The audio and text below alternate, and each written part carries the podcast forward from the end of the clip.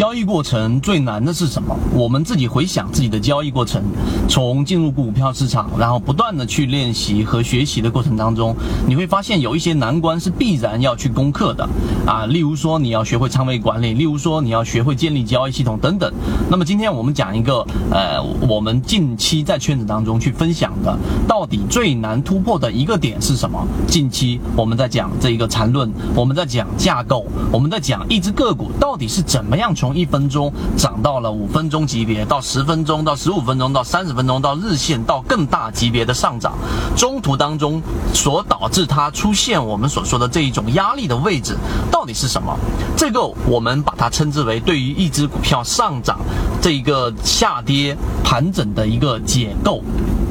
那解构其实是最难的一个地方，就像是我们之前说过一个成语叫庖丁解牛。对于一头牛，你如果说对于它的骨骼、对于它的肌肉、对于它的神经，全部都有一个非常清晰的这一种呃轮廓，然后呢，在你去做拆解的时候，你看到一头牛，就不仅仅是看到一头牛，而是看到它它每一个部分和每一个部分当中所占的位置和比重。我这样子去讲之后，大家明白了之后，那最难突破的这个解构，对于我们的交易到底有什么帮助？这是第二点我们要去。讲的真正解构对于我们交易最大的帮助，就是把我们脑子里面的这个幻想给它打消掉。我们在交易过程当中最可怕的就是幻想。一只股票你买进去，你认为它会暴涨，你认为它至少有一个百分之十到百分之十五的涨幅，结果它并没有如你所期期望的出现了这种上涨，反而直接掉头向下。那么如果你是没有我们前面所说的这种解构思维的，你的第一反应可能就是，哎，这一只股票突然之间下跌了，和我想象中的不一。样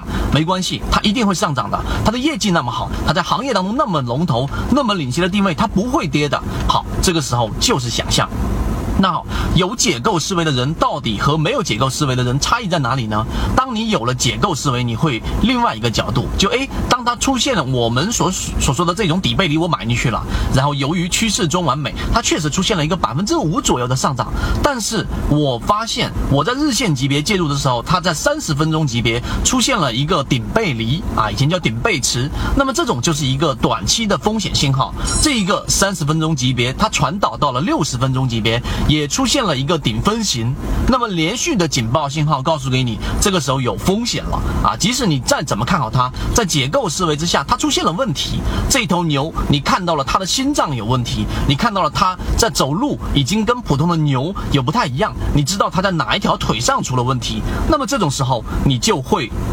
先出啦。你至少会先把这一只股票在幻想的程度上大大的低于平常人，你不能说完全卖掉，那你至少会把仓位减一半，减一大半，这个就是突破，这个就是进化，这个就是改变。所以我说，到底缠论对于我们的改变在什么地方？我认为这个是一个核心。至于细枝末节的东西，你可以慢慢在生根，但是当你有解构思维的那一刻开始，你就跟普通散户不再一样了。所以想要更多的去了解到到底怎么样去解。构一只个股的上涨啊、下跌啊、调整啊，都可以直接找到我们的圈子。希望我们的三分钟对你来说有所帮。缠论就是一套细统，它只要你会看基础的 K 线、均线、量能等，然后运用缠论整个系统，从优质的个股当中去寻找合适的买卖点。圈子有完整的系统专栏、视频、图文讲解，一步关注老莫财经公众平台，进一步系统学习。